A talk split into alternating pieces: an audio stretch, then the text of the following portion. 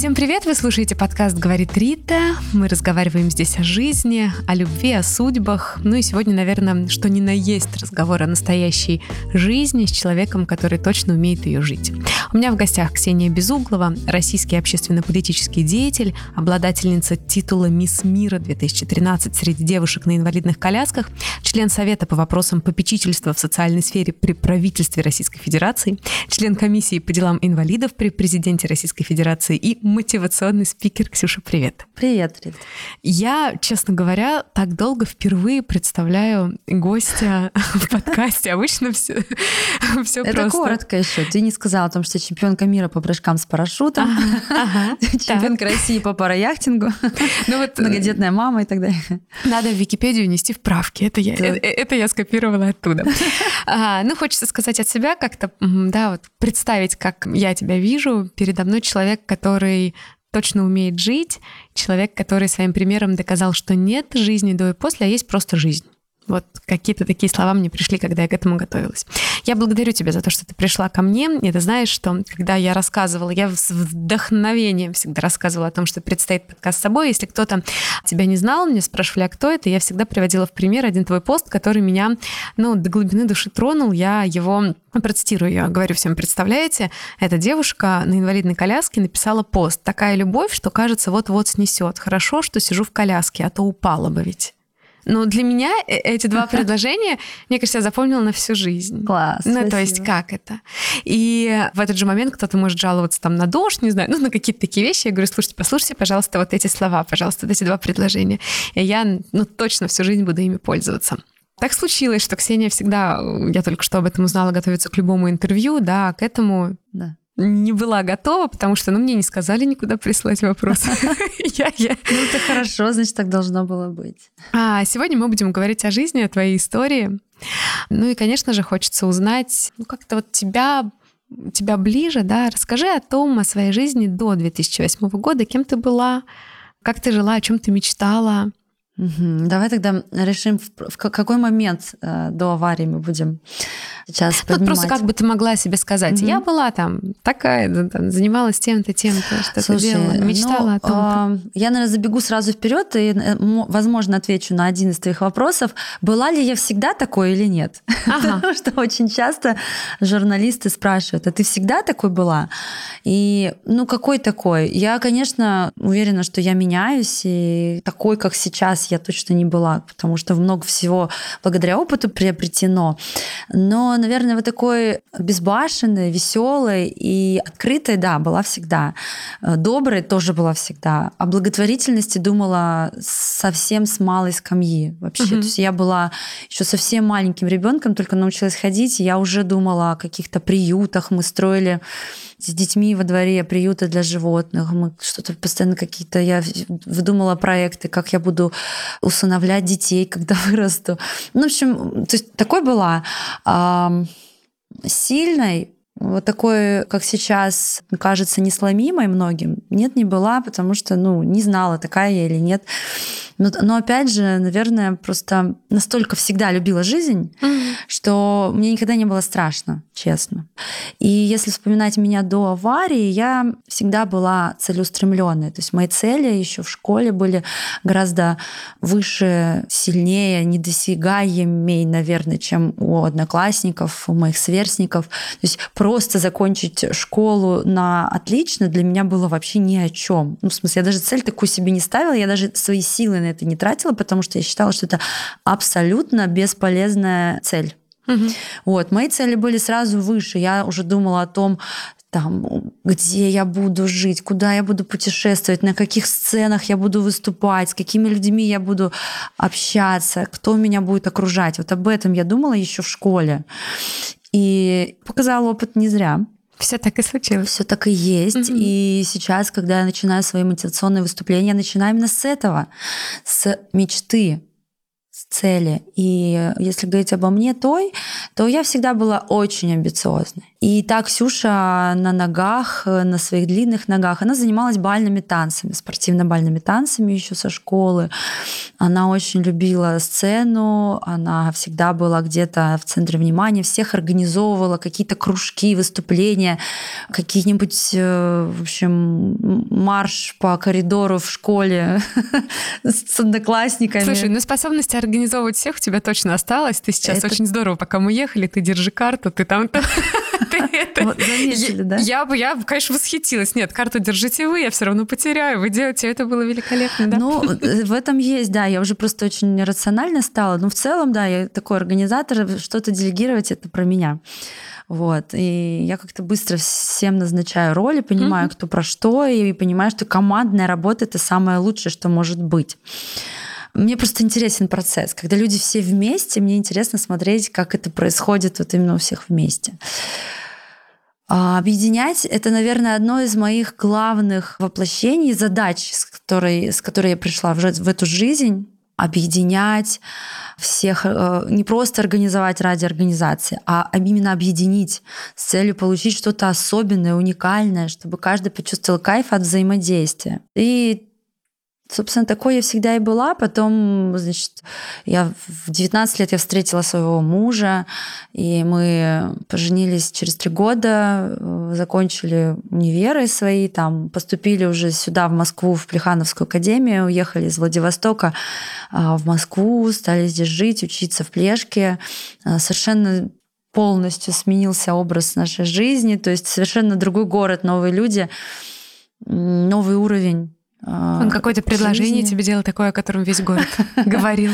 Весь город, да. Да я вообще говорила об этом вся страна, потому что только, не знаю, какой, только какой ленивый журналист не, не задал мне вопрос, не взял у меня интервью еще тогда. Угу. Да, было особенным предложение руки и сердца.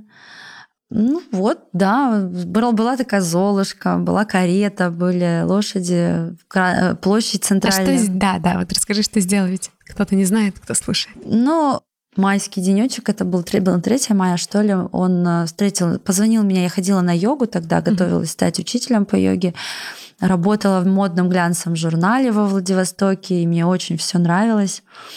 И вдруг, э, ну, он звонит, говорит, я подъехал, выходи. Ну, то есть он меня забирал оттуда, и, в общем, я вышла, на улице стояла карета в такой форме тыквы, красивая, круглая.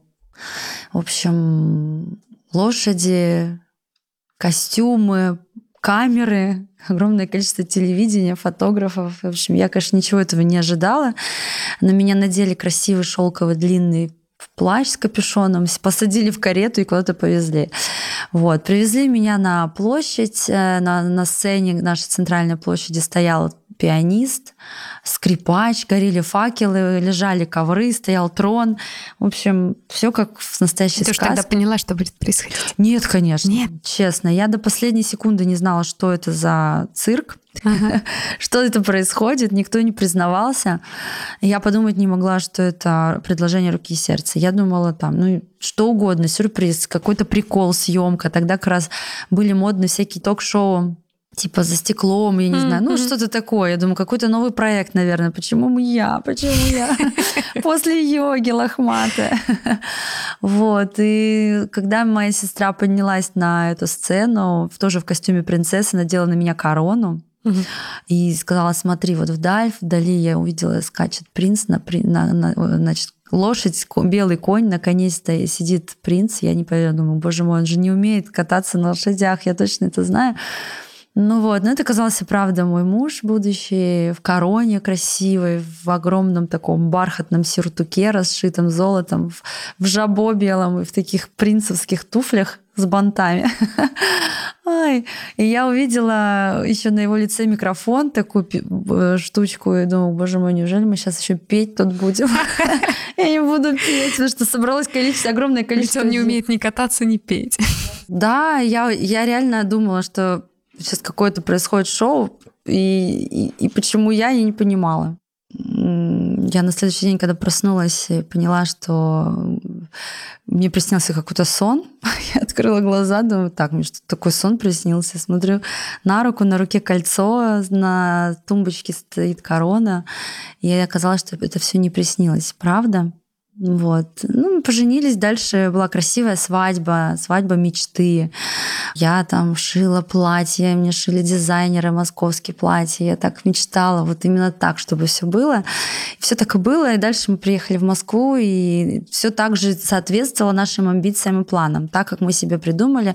Муж у меня тоже очень целеустремленный, амбициозный человек, и мы отправились э, сюда за своими значит, целями, мечтами.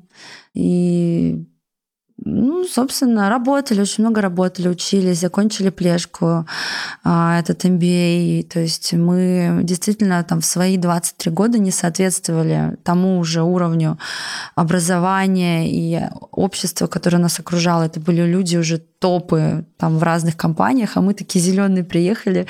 Но при этом у нас всегда хватало уже компетенции во многих-многих вопросах, и мы действительно очень опережали себя, своих сверстников. Здесь появились новые друзья, новая тусовка. Я, конечно, бросила уже и танцы, и йогу. Больше было работы, учебы. Мы, конечно, жили просто там я сейчас вспоминаю это время, и мне не верится, когда я говорила, Леш, я хочу яблоки. Он говорит, ну вы... А, и там, или купи мне там значит, яблоки или бананы. Он говорит, выбирай либо яблоки, либо, бананы. То есть мы реально жили очень скромно.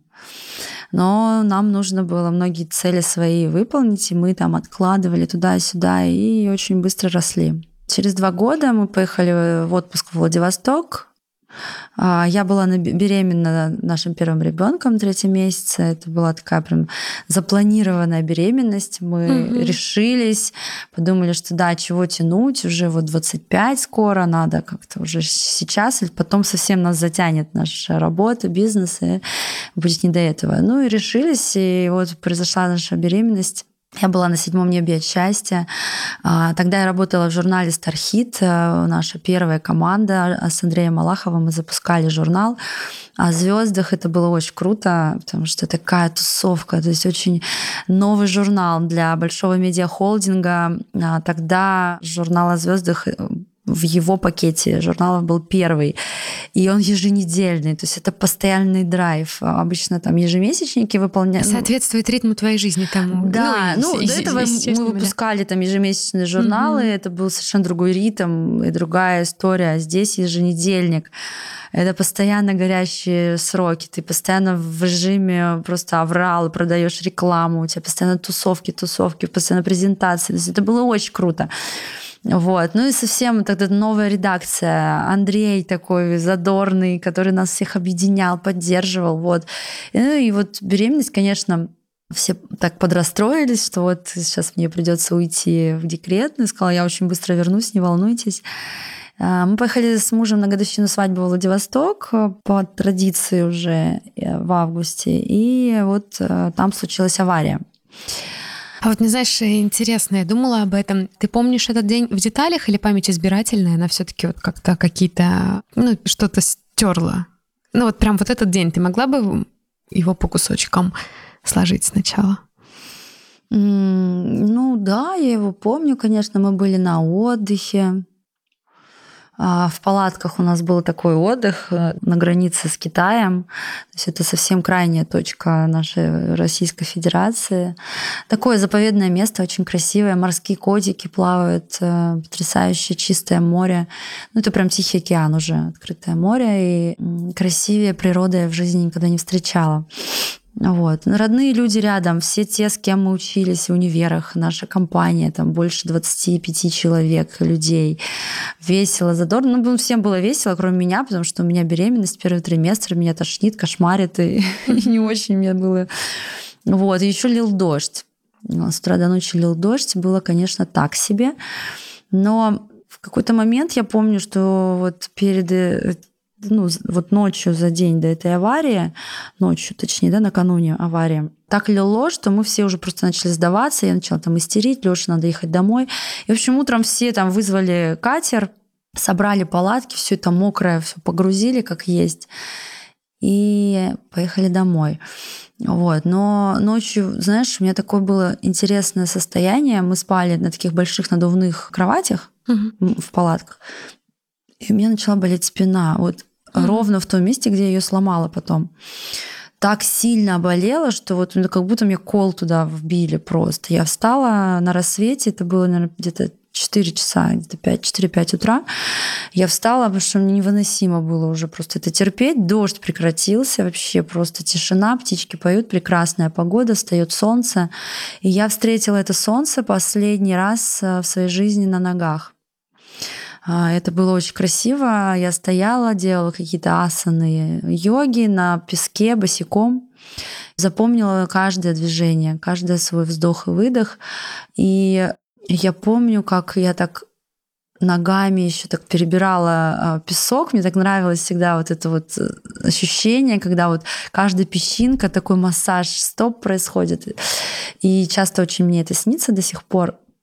Но тогда это было как-то вот особенно. Я думаю, что я бессознательно просто прощалась вот с этими чувствами. У меня даже здесь есть ниже вопрос, снится ли тебе, что ты ходишь? А, и вот это. Да, да. да. Ну, а вот такое было утро, как раз-таки, вот, мне кажется, к тому, что мы не слушаем себя очень часто. Ну, то есть мое тело знало, что с ним будет. И мое подсознание говорило со мной абсолютно ровным, спокойным языком. Я просто не способна была тогда понять, о чем речь.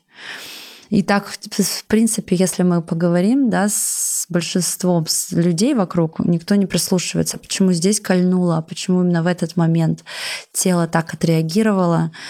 А мы недооцениваем на самом деле, тело очень много знает. Угу. И первый, кто нам говорит, хорошо или плохо, правильные ли люди тебя окружают, туда ли ты идешь, это тело наше, оно всегда говорит. И здесь именно тот момент э, был как раз про это. Ну, дальше мы собрались, э, доехали там куда-то на машинах. Мы торопились на паром, чтобы попасть во Владивосток, нужно было раньше на пароме добираться, что очень плохая дорога была.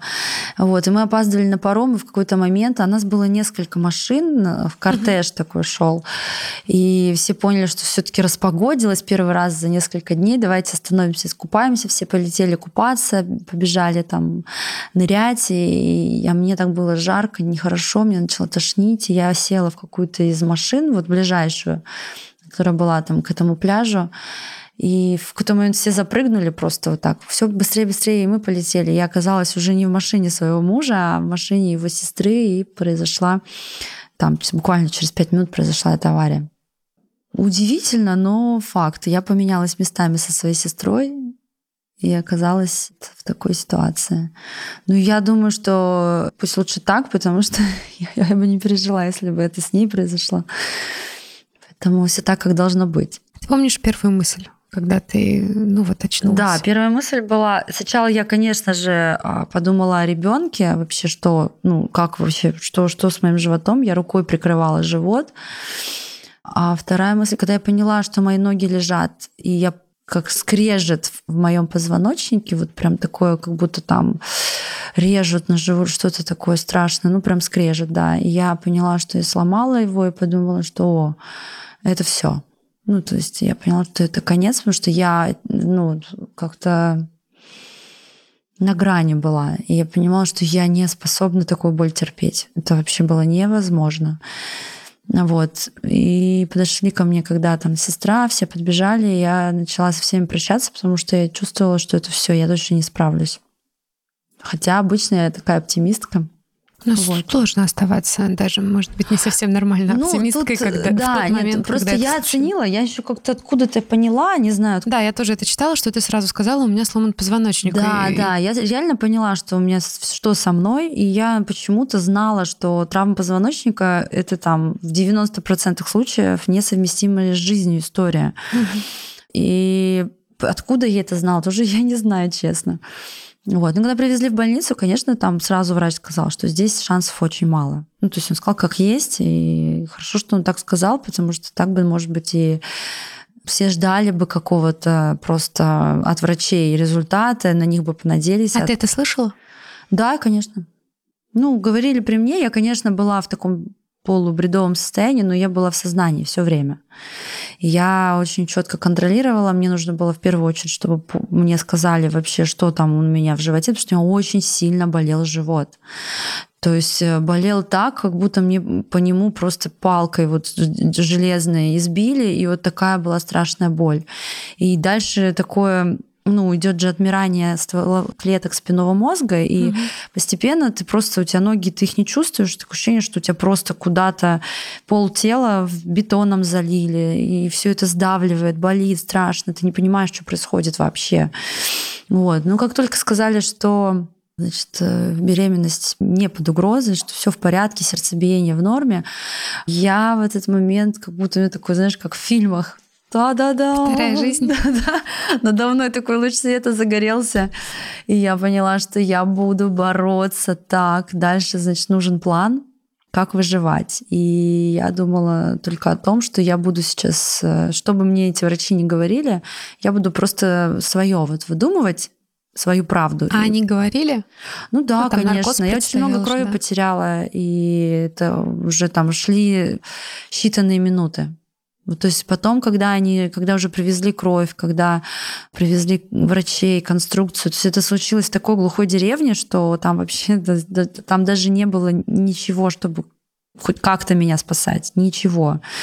Там просто обшарпанные такие покрашенные старые стены и страшная реанимация, которая у них никаких даже не было нормальных препаратов, чтобы обезболить. И когда уже привезли врачей из Владивостока, там кровь, какие-то препараты, это все очень быстро как-то смогли, ну, в течение дня срастить. И уже тогда я поняла, что ну, увидев их, вот сейчас все точно будет хорошо. Хотя местные врачи, которые там их встречали, говорят, ну, не знаем, как вы ее будете откачивать. И потом тяжело очень. Я выходила из состояния комы, то есть я все-таки ее словила, ну, с наркозом, там, семь с половиной часов шла операция, и, и вернуться обратно было, правда, тяжело.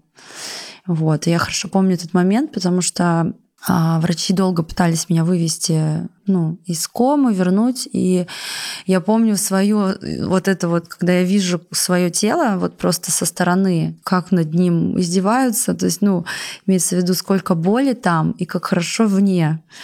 И этот свой выбор идти. А ты чувствуешь, идти. чувствовала в этот момент что-то? Ну, вот чувство Когда тебя возвращают, вот там с помощью дефибриллятора, угу. запускают сердце, да, и вынимают там все, вентиляцию легких, трубки все.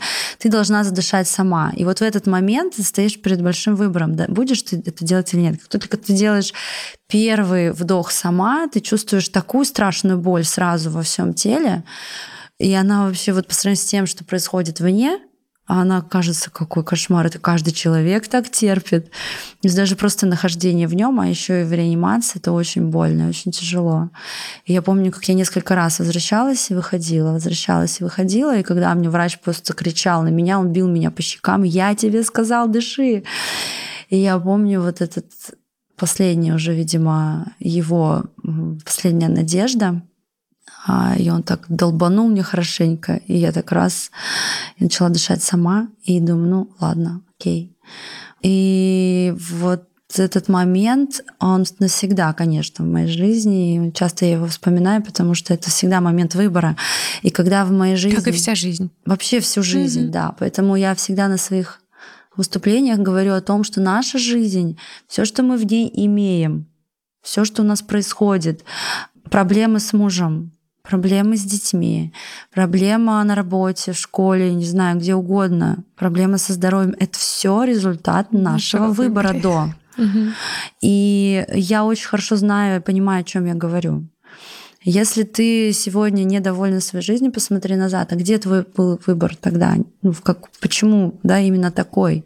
Осознай ту точку выбора, вернись туда и сделай новый быть любимицей всеми или не любимицей всеми, это тоже наш выбор. Это не люди выбирают.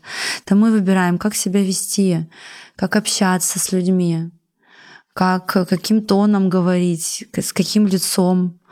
Да? Даже садимся в такси, мы уже выбираем себя. Отдавать ли людям или только забирать? Да, быть э, человеком, от которого хочется угу. убежать побыстрее, да, или быть человеком, к которому хочется тянуться, с которым хочется проводить день, ночь, бесконечность. Вот этот выбор э, я всегда делаю с того момента, то есть осознанно, потому что я пошла туда, где больно, да, и я помню этот момент.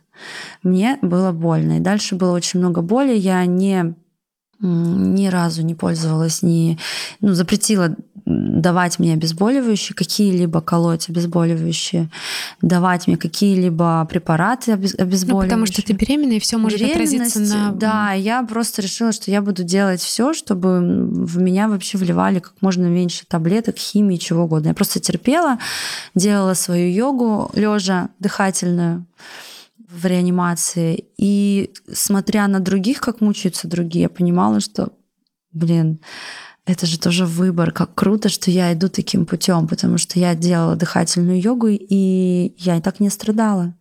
Мне не было боли. Я, правда, вышла из тяжелой комы, из реанимации вообще в таком состоянии, каком, мне кажется, вообще люди с такой травмой не выходят.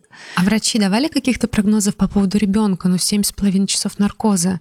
Это же... Да, мы говорили, что это невозможно. Говорили, что нужно сделать прерывание беременности, mm-hmm. что плод э, пострадал однозначно, что ребенок не может родиться здоровым, что вообще ну, такая травма позвоночника, она не даст выносить беременность, что в итоге погибнут обе, ну, ну оба человека, и ребенок, и мать, и это очень опасно.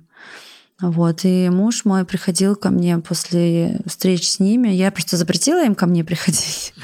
Вот. И они его там в коридоре где-то ловили возле реанимационной палаты и кошмарили там всякими своими прогнозами, а он приходил ко мне бледный и говорил, ну давай, может быть, все-таки сделаем прерывание беременности, ты мне потом еще родишь. Я говорю, нет, нет, нет, ты что? Ему было страшно за тебя. Ну да, он боялся за меня, и его тоже можно понять, Конечно. что врачей послушаешь, они так такое наговорят, что, ну, я не знаю, я вот здесь про то, что мне очень часто девушки, женщины пишут в Инстаграм, Ксения, как э, вот ну как вот вы взяли и не послушали врачей? Это же невозможно. Это как это вообще? Я, я так тоже делаю. Да. это возможно точно. Да, а я уверена, что нужно слушать Конечно. в первую очередь себя и просто, ну, иногда прислушиваться к тому, что говорят доктора. Но в первую очередь стать самому себе доктором. Вот я про это. Как ты думаешь, если бы ты тогда не была беременна, а сил бы было меньше на эту борьбу за жизнь? Ну, то есть ты же за двоих, наверное, боролась. Ты говоришь, я решила, что я буду бороться, жить. Ну, я решила бороться, да, прежде всего за то, потому что для меня беременность это была важна. Это как раз то, с чего я начала, про мечту, помнишь, да? Mm-hmm. Потому что а, я помню свою мечту, она у меня очень рано появилась. Я, я очень хотела свою семью, своих детей. Я думала уже там в 9-10 лет, я уже думала о том, как я усыновлю из детского дома всех детей.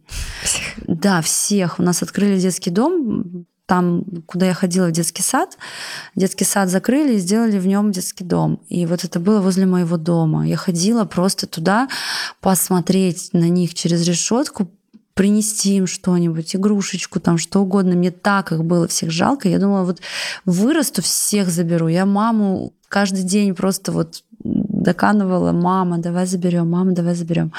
Вот, и то есть я, я хотела этого, и то есть это была моя настолько искренняя мечта, что отказаться от нее было невозможно. То есть либо умереть, либо отказаться. И там всякие вот эти доводы врачей, что ты никогда не сможешь ходить, что вот тебе нужно сейчас самое время реабилитироваться а с беременностью это невозможно, что ты сейчас все силы организм отдаст этому ребенку. Мне было это вообще не аргументом. Ну, а не ты ходите, верила а, в то, что они говорят, ты никогда не будешь ходить? Но не было отрицания? Буду. Было, было отрицание. Конечно, я там скандалила с ними. Угу. В смысле я не буду? Вы меня плохо знаете как вы можете мне вообще так говорить? Там, а однажды зашел, значит, зав. отделением вот этой реанимации, где mm мы лежали, и он зашел, говорит, и как-то он так сказал, что, ну, типа, ходить будешь, ну, футбол играть уже не придется. Так вот. Я так обиделась на него жутко. Я перестала с ним здороваться. Вообще думаю, как он мог так сказать. Я, я думала, что я встану. То есть в первое время ты вообще не понимаешь. Это был август, я думала, что вот к Новому году я уже буду там бегать. Мгм. То есть обман, конечно, себя такой сумасшедший сначала происходит. Слушай, ну, мне кажется, без этого обмана себя выжить там вообще тяжело, но если ты там просто решишь, ну Ты да. знаешь, и- я вот сейчас друг- по-другому думаю. Я тем, кто ко мне обращается сразу, свеженькие, ну, они называются свеженькие, свеженькие, если обращаются или их родители, я им сразу говорю, как есть. И прошу родных не обманывать своего Мгм. там сына, своего друга, там брата. Вот они, например, просят, ну там, не знаю, помочь им с реабилитацией. Мгм. Не с реабилитацией, да, с реабилитацией. Помогите его устроить на реабилитацию. Давайте там ваш фонд оплатит нам реабилитацию. Мы вот ведем сбор на лечение там нашего друга, у него там травма позвоночника. А давайте мы там вот ну, соберем сейчас там ему там 50 миллионов рублей. Я говорю, ребята, соберите 50 миллионов, купите ему квартиру в Москве, купите ему машину, классную тачку, Мерседес, и отстаньте от него. Правда. Ему не нужна эта реабилитация. И я говорю, это, это, ну, как бы это жестко, но это правда. И мне не нужна была эта реабилитация. Ну, да, там единицах случаев, и это только если есть уже там движение в ногах, но если там разрыв спинного мозга, ну давайте смотреть правде в глаза. Если ты поставишь вот iPhone на зарядку и разрежешь провод, он будет заряжаться? Ну, здесь то же самое. Не надо тратить эти миллионы, не надо тратить. Огромное количество людей продают квартиры. Квартиры, машины, там все, да. Все, продают все, что есть, и едут на реабилитацию туда-сюда и так далее. Да купите классную тачку чуваку, даже если вот, ну, он, даже если он пойдет, он пойдет, и будет, слава богу, у него будет и машина, и ходить он будет. Но поверьте, ему гораздо будет круче сейчас. Самая последняя модель коляски, квартира с пандусом где-нибудь, ну, в ближайшем хорошем городе центральном, да, если Мгм. даже это не Москва, допустим. А лучше в Москве купить ему квартиру. Пусть живет в нормальном городе, здесь очень много людей, здесь много возможностей, здесь много больше возможностей устроиться на хорошую работу. Вот об этом надо думать, как ты дальше будешь жить, а не вот это вот э, научиться снова ходить. До меня, к сожалению, это дошло просто не так сразу. Четыре года я потратила на то, чтобы вот 500 тысяч в неделю на реабилитацию. Это тогда еще, в 2008 500 тысяч в неделю на врачей, по 8 часов в день тренировок, убитая, изможденная, просто уже у меня глаз перестал гореть от того, как я над собой издевалась в спор- в спортзале. Это все было, ты беременная была. Ну, сначала я была, пока беременна мне нельзя было, я просто лежала дома полгода и вынашивала беременность. Но как только я родила, вот через там две недели мне уже разрешили ездить на реабилитацию. Я кормила ребенка между этими перерывах между процедурами сцеживала молоко. Вот, вот, ну, вот такой был мой график. И 8 часов в день я фигачила. И через год я просто, я даже, я помню, это, это, это вообще, я смотрела вот так на себя в зеркало и думала, это вообще что за жизнь? Чтобы что? Ну вот чтобы что? Поэтому сейчас я просто честно всем говорю, не тратьте времени. Его и так мало очень. Прямо сейчас, как можно скорее садитесь в коляску и начинайте жить своей жизнью. А- Я, кстати, читала, что ты долго не садилась, да, в коляску? Ну, когда Мне дома нельзя жила. было полгода. Я просто Мгм. лежала дома в кровати, потому что рос живот, и очень большая нагрузка шла на позвоночник, Мгм. мне запрещали сидеть. Но я занималась в кровати. У меня были гантели, у меня были всякие подвесные системы, с которыми я постоянно тренировалась. И тренировала руки. Я понимала, что мне придется дальше руками все делать, пересаживаться, вот это все. Вот. И просто тренировалась лежа. Слушай, а как- какая-то есть милая история о том, что муж тебе в больницу привел визажиста, да, или косметолога? Косметолога, да, да, да. Закрой глаза. Ну, это еще было в реанимации Ага. во Владивостоке, еще до того, как меня перевезли сюда. И да, он, каждое утро он приходил под музыку Мумитроль Фантастика. И каждое утро мое в 8 утра начиналось с этой песни, с его улыбки. Он приносил что-нибудь там вкусненькое, цветы там или что-нибудь. Э, Начинал там со мной там, так, ну что, начинаем там делать утреннюю гимнастику. Я там лежала в реанимации, одна рука у меня была полностью в гипсе. ну, неподвижная. У меня еще был сломан шейный позвонок, на самом угу. деле. И я так еще плохо двигалась. И вот он мне там так, а теперь у нас будут банные процедуры. Начала, начинал меня протирать, там все это смешно было. И однажды вот он сказал просто закрой глаза и привел моего косметолога, которая была у меня раньше, когда еще я жила в Владивостоке. И она такая, ну, что, будем наводить красоту? Я говорю, ну давай. Вот, конечно, там ну, покрасили брови, ресницы, сделали какие-то масочки для лица. В общем, Муж мне тогда сказал, еще, по-моему, в реанимации это было, или уже после, я не помню, но где-то в самом начале он сказал, ты знаешь, никогда никаких денег я не буду жалеть на то, чтобы ты была красавицей, там, ухоженная. Я столько, сколько тебе надо, я столько буду давать. Буду работать, пахать, но только для того, чтобы ты себя чувствовала лучше всех, краше всех. Поэтому вот что надо, все просто мне говори. Вот. А ты когда-нибудь его спрашивала, как он тогда нашел в себе силы? Ну, так, ситуация это непростая. Ну, конечно, мы много об этом говорили. Он сам не знает. Вот мы недавно эту тему поднимали. Со мной как бы рядом это прошли сестра и муж, да, вот два человека, которые, безусловно, меня любят. Ну, понятно, что родители тоже, но родители это родители, это материнская любовь. А вот люди, которые просто вот свою жизнь вообще не мыслят без меня, это вот с начала и до конца, это вот моя сестренка и мой муж. И они были вместе рядом, когда я лежала там в реанимации. Они там сидели на полу вдвоем и просто друг друга поддерживали. И сейчас вот недавно мы это вспоминали опять э, весь этот момент, ну, как-то делились просто, сидели mm-hmm. возле костра, и кто как вот сейчас, что думает, как тогда. То есть очень многие моменты ты же годами держишь в себе, да? да. И иногда случается вот именно та готовность к настоящему откровенному разговору.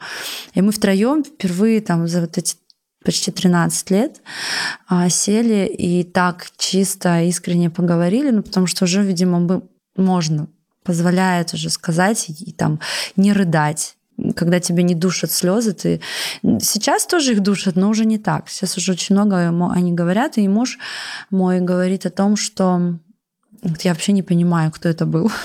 Я не понимаю, как у того пацана хватило сил это все пережить, это вытянуть, потому что на его плечах было все в его 24 года. Я тоже об этом думала и тоже не представляю, да. не понимаю. То есть у нас не было там такой поддержки, знаешь, когда ты по звонку там мама, папа все решили. Угу. Ну, как, не знаю, как вот у моих детей, например, да, там мама, папа все решат, потому что там могут себе позволить уже.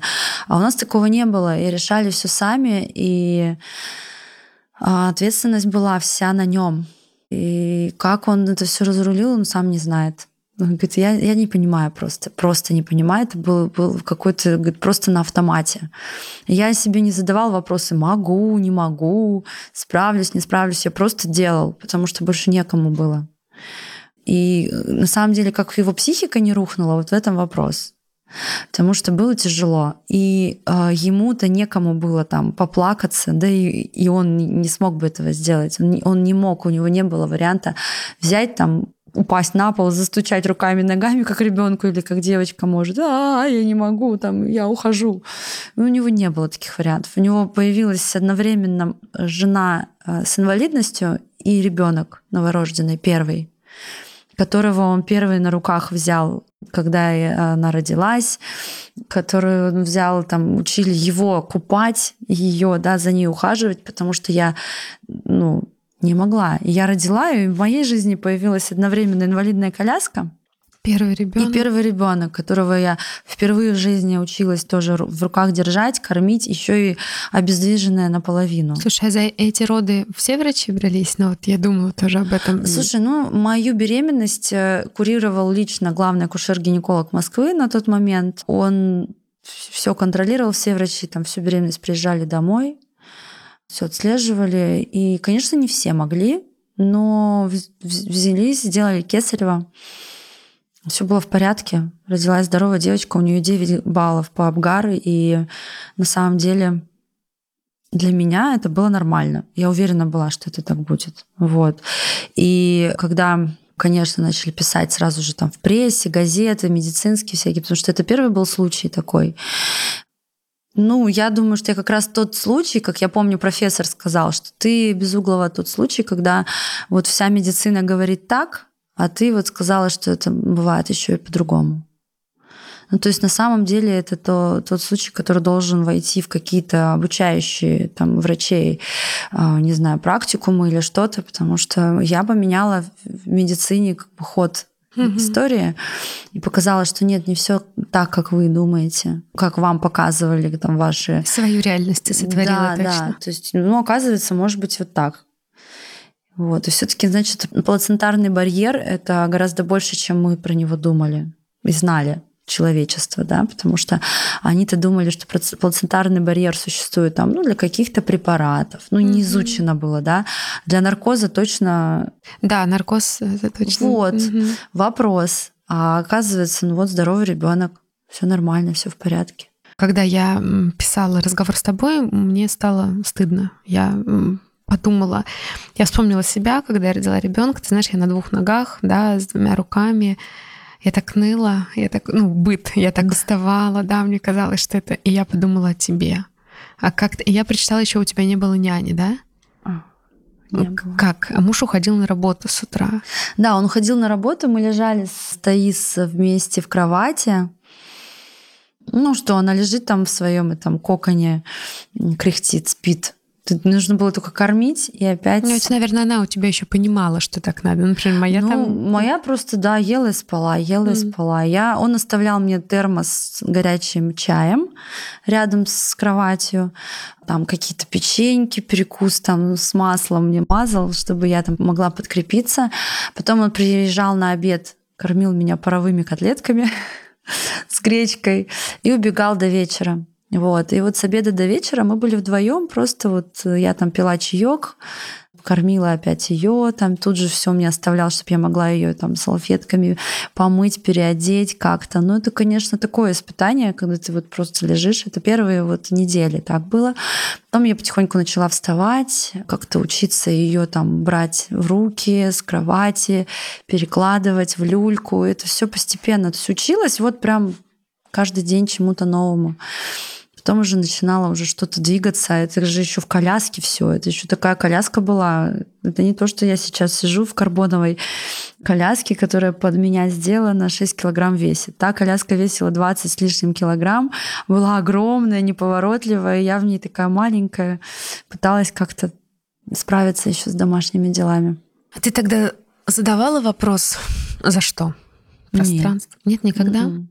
Ни разу. Ну, я даже не знаю, это как... Нет, я даже я, ну, не буду просто такая мысль дурацкая, потому что ну как, как это нужно быть человеком с какой жизненной позиции, чтобы сказать за что? Ну, люди точно это спрашивают, когда у них случается какое-то несчастье. Mm. Ты не думала об этом? Нет, не нет, нет, это странно очень. Для меня я думала только для чего. Я вот лежала в реанимации, когда вот еще. Потом обычно к этому вопросу. Ну приходит. вот а у меня было сразу во Владивостоке, когда еще я лежала вот только после комы в реанимации, я думала, для чего, Ксения, думать, для чего? Я, я перебирала в голове все моменты, ну, жизненные, да, что, что, что. Я прям искала. То есть я знала, что мне нужно найти этот ключ. Для чего мне этот урок? То есть это было в первую очередь вопросом, потому что я очень хотела встать.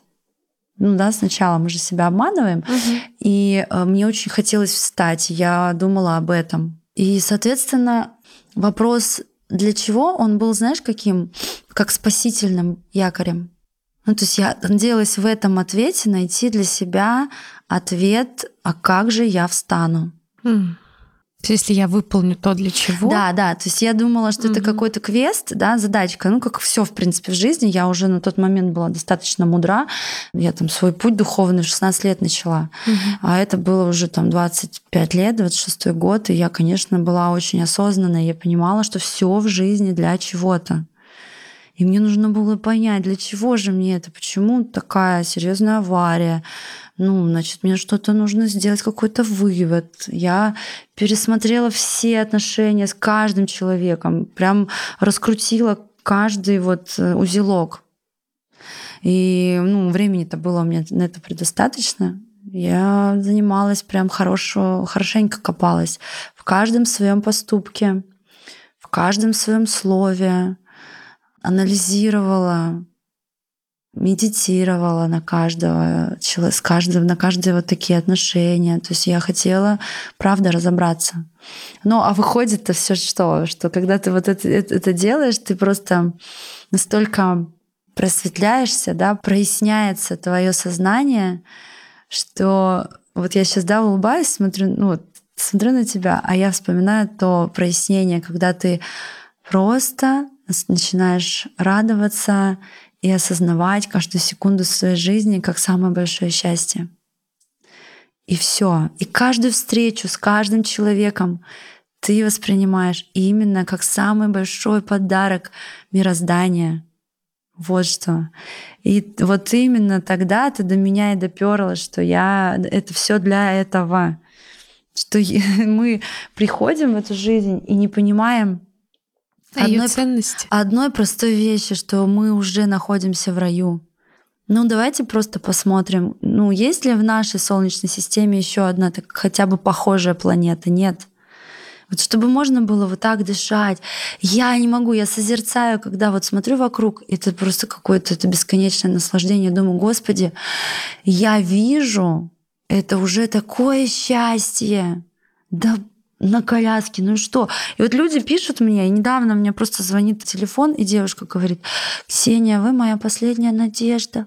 Я вот что-то попала в аварию, у меня ноги не ходит, и, и у меня двое детей, и, и таким вот голосом говорит, что я, знаете, я решила, что я покончу жизнь самоубийством. И как будто бы тебе за это ответственность, что ли, отдает? Ну, то есть она такая, Вы же моя да, надежда, не я спас, сама. да, mm-hmm. ну давай, типа, спаси меня. Я говорю, вы знаете, это абсолютно ваше, ваше решение. Дело, да. Мне абсолютно неинтересно, что вы там решили. Я могу вам просто сказать, алло, у вас двое детей? Я говорю, вы знаете, сколько людей пишут мне, потому что они не могут иметь детей. Они пишут с последней надеждой, они пишут мне спасибо за то, что ты научила меня радоваться этой жизни. Да, у меня никогда не будет детей, ну и что? Кто-то их усыновляет, кто-то принимает свою жизнь такой и реально живет круто, счастливо.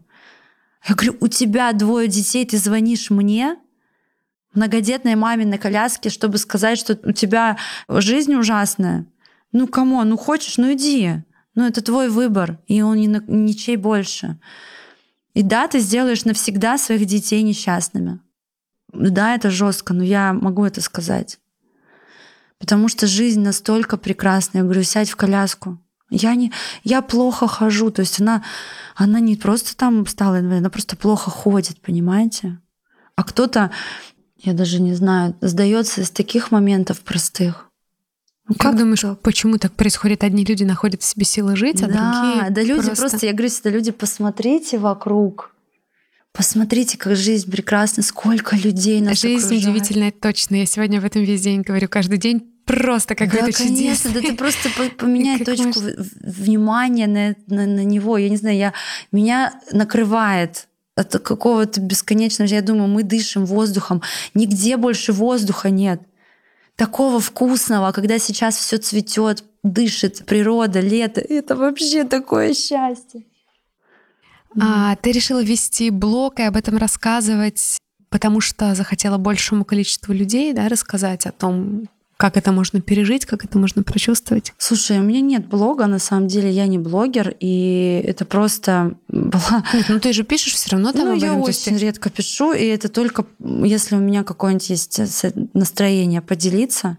Ну, блог — это когда человек каждый день а, пишет посты, делится своими мыслями, жизнью. Я пишу раз в несколько месяцев, и то, если ну, не знаю, что со мной происходит. То есть это просто журнал о моей жизни, и он совершенно не блогерский. Ну, то есть нет. Я решила делиться, когда это вот там 11 лет или сколько ему уже, я уже не помню, моему инстаграму, просто для того, чтобы у меня остались на память какие-то моменты вот, я сначала просто выкладывала картинки, там ничего не подписывала, потом стала немножко писать, потом стала понимать, что да, когда уже пришла ко мне известность, да, какая-то медийность, я стала там какие-то моменты приоткрывать. Она что... пришла с конкурсом красоты в Италии? Да, да, с конкурсом красоты э, пришла медийность, и я поняла, что есть моменты, которые открывают журналисты про меня, А есть моменты, которые журналисты не видят, не понимают не, и не способны вообще их. Я стала какие-то про себя рассказывать вещи. Вот, и очень открыто. И тогда, видимо, у меня был на это ресурс, было желание. А потом это все ушло. Прошло, пропало, потому что внимания ко мне стало так много, стало так много каких-то передач, интервью, что э, ну все, мне стало уже больше это неинтересно. И мне стало, наоборот, хотеться закрыться от всех. Угу. И я поняла, что люди не все способны переварить и понять тот уровень сознания и вибрации, на котором я живу. И когда они не способны, они уходят в негатив. То есть они на своем опыте транслируют и переваривают то, что видят про меня ну, через себя, да, то есть, а это очень приземленные, простые штуки, которые меня очень расстраивали. И я поэтому закрылась, поэтому мой Инстаграм, он такой, Туда можно зайти, посмотреть, что было, но очень мало кто увидит, что сейчас со мной происходит, потому что я практически ничем не делюсь. А можешь ли ты сказать, когда пришло принятие, мне кажется, что оно у тебя полное. То есть ты одно время все-таки считала, что ты будешь ходить, да, делала для этого восьмичасовые тренировки в день, угу. и потом, что все-таки приняла то, что нет, я больше никогда не пойду. Ну да, четыре года я так. Четыре года я пыталась всем доказать, что я встану. Четыре года я пыталась вернуть своему мужу его жену и своим родителям их дочь. А потом поняла, что я ну, никому ничего не должна. И ты так жена и дочь? Да. Ну, в смысле, что если кого-то это что-то не устраивает, то я никого не держу, я не... Ну, кто-то считает, что я сдалась. Ну, mm. типа, сдалась. А я решила, наоборот, я считаю, что я решила жить свою жизнь. Никому ничего не, не обязана. Ну, ни в чем не обязана, да. Я просто стала наслаждаться каждым днем, понимать, что в коляске это тоже жизнь. И классно, что есть у меня все то, что у меня было. Ну да, подумаешь, на колесах. Ну и что? Вот. Я приехала в Крым, в город Саки на реабилитацию, увидела, какое количество инвалидов там живет, какое количество людей с инвалидностью радуются этой жизни, влюбляются, женятся, рожают детей. Они счастливы, они реализованы, они живут ту жизнь, которую хотят, и никому ничего не должны. Я увидела, что их отношение ко мне — это отношение как вот, ну, как к должному. А все мои друзья каждый раз там по телефону, ну что, как там ножки, ну что, как там, когда ходить будем, да, от меня все ждали этого. И, конечно, я не могла подвести как отличница, я не могла подвести. Мне хотелось скорее всем показать, какая я молодец, какая я сильная, а, чтобы опять муж мой также там со мной выплясывал джигу-дрыгу на дискотеке, да, и, и опять быть центром вселенной на танцполе. И мне казалось, что вот такой жизнь. То есть главная наша ошибка, что мы сравниваем себя вчерашних сегодняшними. И себя еще с кем-то тоже. А с, с кем-то это вообще страшно. Это про это отдельно мы поговорим. Угу. А вообще я считаю, что вот ты вчера уже была вчера, все, ты не вернешься. Как а, думала ли ты тогда, что еще будут дети? Ну, то есть, вот как когда ты поняла, что я еще хочу рожать детей? И что это мне по силам, что я смогу? Я очень хотела второго ребенка даже не помню с какого момента. Но, ты знаешь, я просто, мне так сказали, что больше это невозможно. И я как-то в это ну, как-то, наверное, успокоилась с этим. А, тебе сказали, что больше невозможно да, забеременеть? Да. Сказали, что невозможно, что тут и так все вон кое-как. И я, знаешь, как-то, ну, думала, будет и будет. Я вот помню, что ездила к китайскому доктору на иголке, и он сказал, ты знаешь, мое лечение дает побочный эффект, это беременность. Я говорю, Мона Константинович, знаете, это не про меня, я точно не боюсь, ну, потому что мне сказали, что невозможно. Говорит, ну, посмотрим. Ну, и первое, что произошло, когда я у него полгода отличилась, я забеременела. Причем, конечно, я об этом не знала. Не знала и не подозревала. И вообще я узнала о том, что я беременна на третьем месяце. Уже, уже когда начался второй триместр, на самом деле. Вот. даже не подозревала и все время думала, что со мной что-то не так, все время от чего-то лечилась, пыталась то паразитов вывести, то еще что-то думала, ну что ж такое, то у меня там кардиологи остановки сердца начали фиксировать, то есть тогда это была просто вторая беременность. Вот, и я, правда, я не знала, что беременна. У меня как раз уже активный образ жизни проходил, очень много летала. И все списывала на то, что я так мало отдыхаю. А вторая беременность прошла так же, как первая, тоже нужно было лежать, потому что большая Нет, нагрузка. Я же говорю, вторая беременность, я носилась по самолетам. У меня было по пять перелетов в неделю. Конечно. Я... До того, как я узнала, что беременна, я моталась там с одним. А, значит, когда уже узнала, я уже физически не могла отменить своих запланированных перелетов там на, на 14 неделе у меня было выступление на неделе моды в Нью-Йорке. Я должна была быть моделью там, и никого не волновала. Ну, в смысле, беременна, не беременна. Во-первых, я сказать об этом не могла. Я просто полетела в Нью-Йорк одна на неделю моды. В холод, ветер. Ну, Нью-Йорк зимой. Это вообще просто кошмар. Вот. И, и никому не говорила, что я тут, оказывается, в положении. Конечно, это было бы... Вот. Дальше у меня там были перелеты в Майами, куда-то еще. Ну, то есть огромные трансконтинентальные перелеты в положении. Ну, окей, спокойно. Все нормально, да, оказывается. Мы... Да, все было в порядке, абсолютно. Я носилась, у меня реально было все распланировано. Ну куда? Я уже тогда была очень медийной. Я открыла благотворительный фонд. Уже у меня все было расписано на год вперед. Вот благодаря тебе на Пхукете, да, пляж для... А, Но открыт... это было еще, да, это было до беременности. Угу. Второе, это вот э, мы с Таечкой маленькой зимовали на Пхукете, сделали первый проект. Ну, это, знаешь, так тоже было, между делом. Ну, надо ну, чем-то Между заниматься. делом она просто сделала так, что на Пхукете появился пляж оборудованный. Слушай, а потом там революция случилась, его снесли, поэтому тоже все все топку. Ну да, зато опыт, это опыт. Поехать к префекту, встретиться с ним, провести переговоры там на английском языке, что-то презентовать, это тоже все опыт, конечно. Потом я сделала пляж здесь, в Москве, угу. первый, и это тоже так все было интересно. Ты да. еще организуешь э, конкурсы красоты, да? Да, конкурсы девушек. красоты. Это было тоже э, особенным опытом. Ну, все любые проекты, они основываются на моем опыте. Я, знаешь, как считаю, что вот все восхищаются мной, но чтобы люди не завидовали, не восхищались, нужно показать им, что так тоже можно.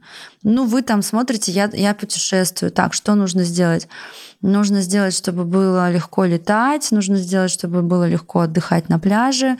Значит, э, вы не можете никуда полететь, значит, пляжи должны быть здесь, окей.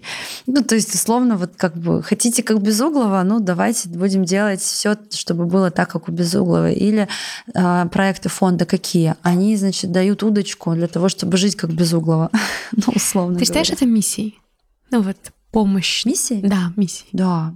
Нет, я считаю, что в принципе моя жизнь это миссия, да, вот моя жизнь в коляске это вот возможность показать людям, что жизнь от них зависит, да, что жизнь в наших руках, я сейчас не обесцениваю вообще там мироздание, да, у кого, у каждого там чувство там верующих, у всех свое. Я вот э, крещенный человек и православный, да, я про то, что в любом случае э, нужно ответственность свою ни на кого не перекладывать. В кого бы ты ни верил, но ответственность на твоих плечах. Что ты говоришь, как ты говоришь, твой образ мыслей, твой выбор — это все наша ответственность. Я вот про это. И про то, что с инвалидностью, какой бы она ни была, можно быть абсолютно счастливым человеком. И абсолютно несчастным человеком при том, что у тебя есть молодость, красота, руки, ноги, да, и люди абсолютно несчастные, да, ходят, ноют, обесценивают. Дело в отношении. Да, выбор, в выборе. Если бы тебя сейчас спросили, а, ну я и спрашиваю, собственно, Ксюша, как ты сейчас живешь, расскажи, что бы ты рассказала? Ну, вот просто какая сейчас твоя жизнь? Ой, у меня сейчас новый этап жизни, он безумно увлекательный, он будоражащий. Я пока не могу раскрыть всего, но скоро уже будет а, об этом рассказано широкой публике, но я могу сказать, что это вообще новая история в моей книге.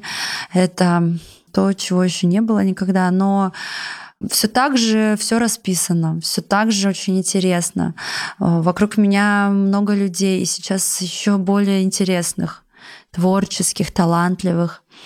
Я сильно почистила свое окружение за последние несколько лет от токсичных людей, от людей неуспешных. Это было больно, это было неприятно, но я поняла, что либо меня, либо я. И здесь, извините, ну так работает.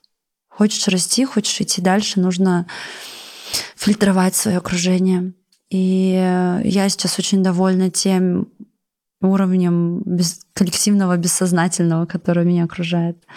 У меня очень много съемок сейчас, очень много проектов общественных. И я вижу, как сильно важно сейчас объединяться. Тут как раз про что мы говорили в начале, про организаторские способности. Mm-hmm. Я поняла, что главное, что я должна помочь людям объединиться.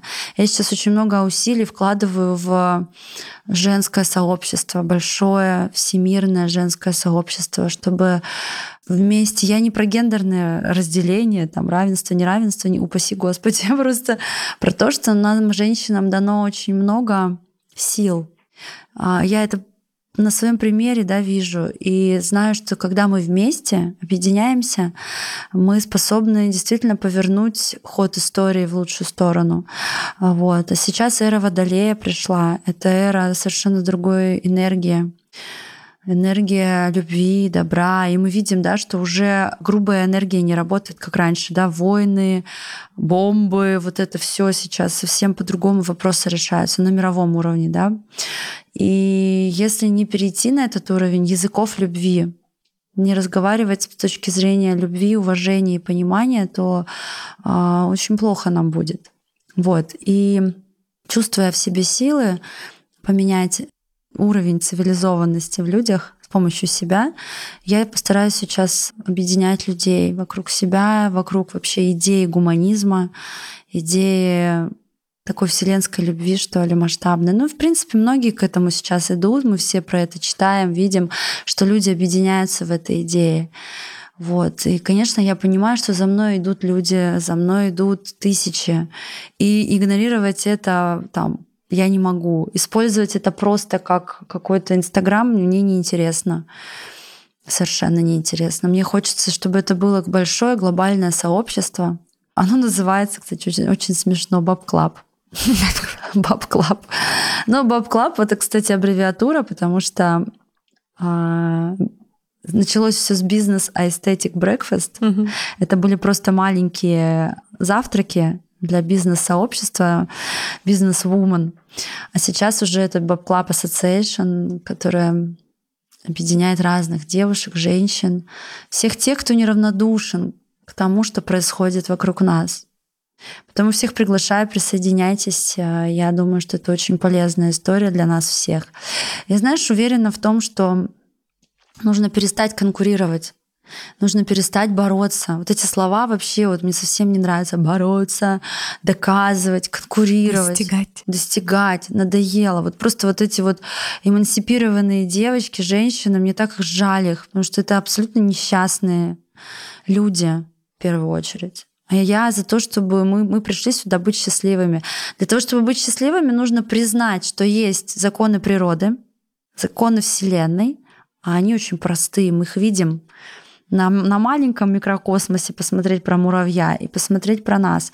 То есть все понятно, есть природа, есть воздух, вода, да, элементы, которые делают нас частью этой природы. И точно так же нужно перестать бороться друг с другом за права какие. Ну вот это все это вот борьба опять же. Что дает борьба? Борьба дает войну. Это значит, что уже неправильно. Никто не должен ни с кем воевать, отстаивать ничего надо. Нужно просто с помощью любви быть собой. Ты женщина, значит, твоя природа быть женщиной. Какой? Это уже ты выбираешь, мягкой или ты будешь воинствующей, жесткой. Ты должна понимать, что воинствующая, жесткая женщина будет соответствующее творение в эту жизнь приносить. И соблюдая эти законы природы, наступает реально какое-то умиротворение, гармония, баланс. Я вот за то, чтобы идти к этому умиротворению, к этой гармонии, к этому балансу.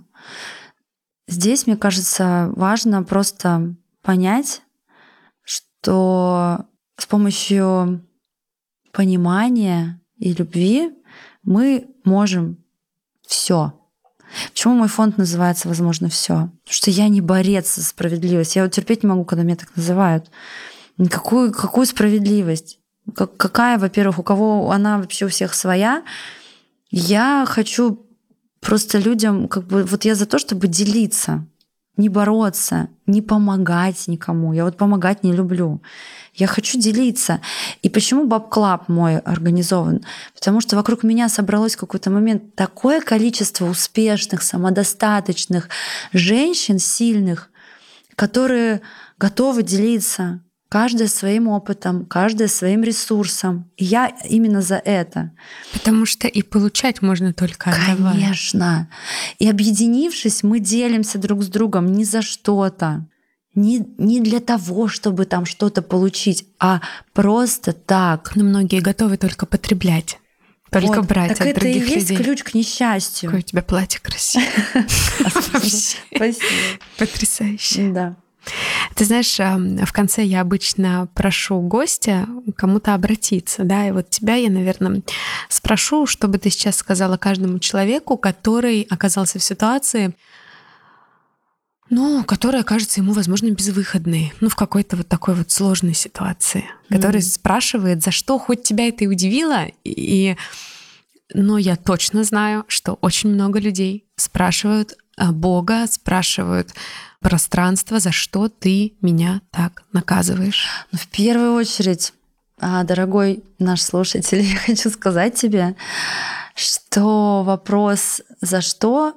он изначально должен в твоей голове подразумевать для чего. Потому что вот как только ты понимаешь, что жизнь настолько тебя любит, аж дух захватывает, когда я это говорю, это мое любимое. Просто пойми, да, что жизнь настолько нас любит, Вселенная настолько идеальна и совершенна, что именно тебе, счастливчик, удается этот урок жизни. Не каждому, не всем же подряд, да? Вот мне, например, это коляска. Да, Господи, я каждый раз думаю, какая я счастливая, что одна из жизней моих прошла в этой коляске. Ведь это особый дар. И вот каждое маленькое испытание — это особый урок мироздания, для чего? Потому что мироздание так тебя любит, так хочет, чтобы ты росла или рос. Чтобы идти дальше, нужно расти. Правильно? Ты же не можешь на месте, это болото. Это либо преждевременная смерть, либо болезнь будет, ну, как бы, если ты будешь стоять в болоте. А рост — это постоянное движение. Чтобы дальше идти, нужен пинок. К сожалению, мы так устроены. Ну, не можем мы сами себе устроить квесты. Это, кстати, отвечая на вопрос, почему в моей жизни столько экстрима и каких-то новых испытаний. Потому что я знаю, если я себе не устрою эти испытания, мне их устроит жизнь. Она меня очень любит. Поэтому я расту сама. Выбираю пока что. Если где-то застряну, жизнь даст пендаля волшебного. Поэтому нужно понять, что здесь и сейчас твоя безвыходная ситуация — это прежде всего точка роста. Точка роста, не конец, а начало чего-то нового. Сядь в эту точку, напиши себе 10 вариантов, как, куда эта точка тебя приведет и начинать действовать. Потому что а, без этого, ну, просто будет позиция жертвы, будет жалость к себе. А это очень, очень неправильно. Я себя никогда не жалею, честно вам скажу, никогда. И страшно бешусь. И, наверное, не позволяешь другим себе Да, жалеть. меня, ну, мне невозможно пожалеть, да. Люди, которые рядом со мной начинают себя жалеть, я их считаю токсичными, и стараюсь этого избегать. Но меня жутко бесит, если кто-то начинает себя жалеть, вот это вот начинается нытье. Нет. Себя нужно любить. Себя нужно холить или леять, за собой нужно ухаживать, себя нужно обожать, вот дарить себе самые красивые платья, уход для лица, вот для тела, не знаю, дарить себе вкусную еду, правильную еду, не чипсами себя пичкать, да, и какой-нибудь сладкой газировкой, а вкусный чай заварить с травками, постоять, подышать у окна с этим чаем. Не конфеты лопать и, и пирожное с утра до вечера, а съесть вкусную какую-нибудь, не знаю, сушеную штучку, фруктик или вот мамину пастилу моей мамы. Моя тоже делает. Да. Ну, то есть реально себя любить. Что такое любовь к себе? Любовь к себе — это постоянный, постоянный рост. Да, это постоянный рост. Если ты себя любишь, ты будешь постоянно учиться чему-то.